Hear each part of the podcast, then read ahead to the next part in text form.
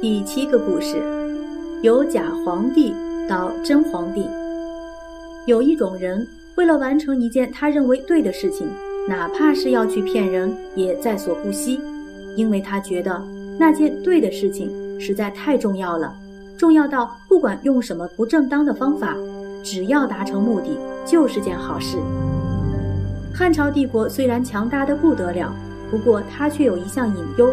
那就是每当老皇帝过世以后，要是新皇帝还年幼，那些皇后的亲戚们便会热心地帮新皇帝张罗一切，久而久之，他们就成为实际发号施令的人。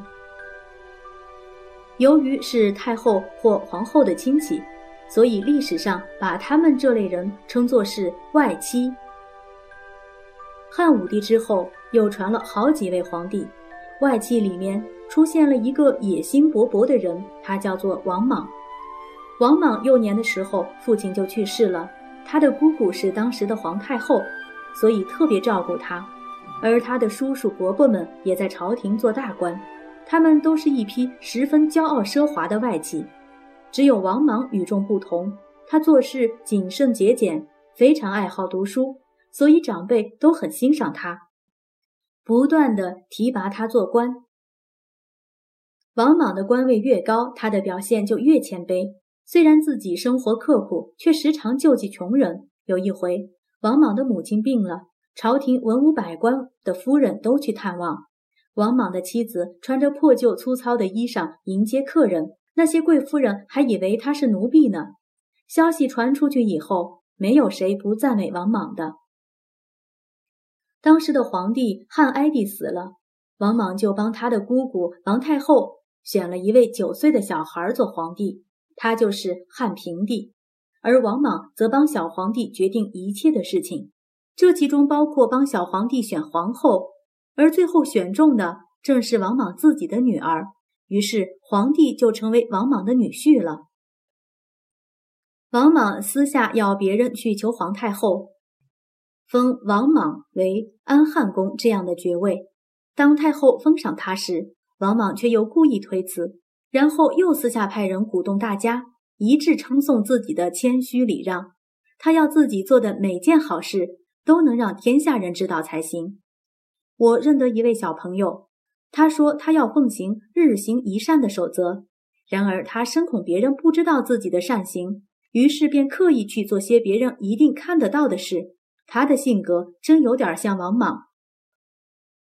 当汉平帝长大了些以后。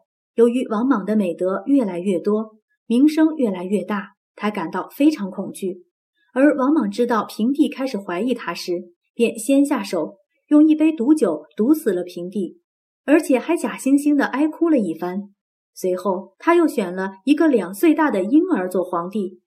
王莽并没有急着由自己来做皇帝，他自称是假皇帝。王莽不像许多强盗一样。有力量就把王位给抢过来算了，他一定要设法让大臣和百姓都觉得普天之下最适合做皇帝的人非他王莽莫属。到那个时候，他才要光明正大的做个真皇帝。比方说，有一天，在一个偏远的地方，有人从井里掏出了一块石头，上面居然刻着“告安汉公莽为皇帝”八个大字。又有一回。八郡地方挖出了一具石牛，上面也刻有王莽应该做皇帝的字迹。最后，人们竟然在汉高祖的庙里发现了一个铜箱，上面有汉高祖让位给王莽的刻字。人们争相走告这种种神迹的出现，并且赶紧禀奏王莽。不用我说，你也猜得到，这些神迹都是王莽要人刻意安排的。可是，在当时，人们的确很容易相信那是上天的意思。要王莽当皇帝，王莽觉得时机已经成熟，便宣布自己为真皇帝。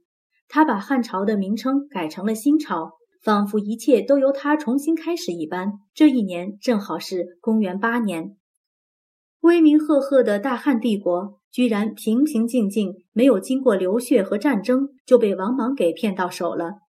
王莽善于作假演戏，不过他觉得。那都是为了完成一件对的事情，所以不得已而做的。他是个有理想、有抱负的读书人。看到汉朝由高祖开始，经过文帝、景帝、武帝，国家由弱而强，在逐渐衰老，社会上充满了不公平的事。比方说，田地被有钱有势的人给买走了，穷人没田可种，连饭都没得吃。商人把最赚钱的物品和生意占为己有，穷人男子沦为奴隶，女子沦为奴婢，他们像牛羊一般被人买来买去。而王莽却想让他的子民生活在一个公平快乐的世界里，所以他决定大刀阔斧地改革一番。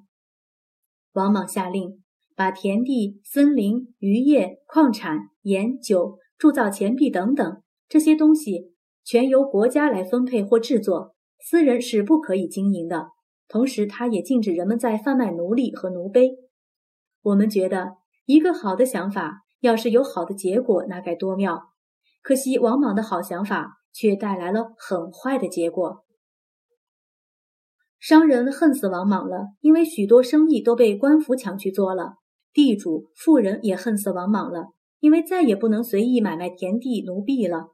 更糟糕的是，连穷人也恨死王莽了。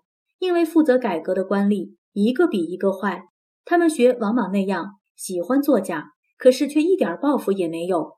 他们趁机敲诈百姓，害得百姓更加穷困。王莽是个固执的人，他坚持只有他的新朝可以称王，别的边疆民族绝不能称王。因此，匈奴王很愤怒地和新朝决裂了，双方打了十几年的仗，使人民痛苦不堪。王莽的运气实在很差。这时候，各地又传出了旱灾、蝗灾的坏消息，蝗虫像乌云一般铺天盖地而来，农人的稻麦在一夕之间全部被吃得一干二净，老百姓饿得没饭吃，大家也像蝗虫一般聚集在一起，纷纷反抗朝廷，抢夺官府。这些饥民当中，有的把眉毛涂成红色作为标记，他们称为赤眉兵；还有一些藏在绿林山里的人，号称是绿林兵。不到几个月，全国各地都有人开始反抗新朝了。在反抗军里面，原本是汉朝姓刘的皇室子孙，最希望推翻王莽的新朝，恢复原来的汉朝。其中以刘玄以及刘演和刘秀两兄弟最为有名。他们联合绿林军，并且推举刘玄为领袖，一起打击新朝。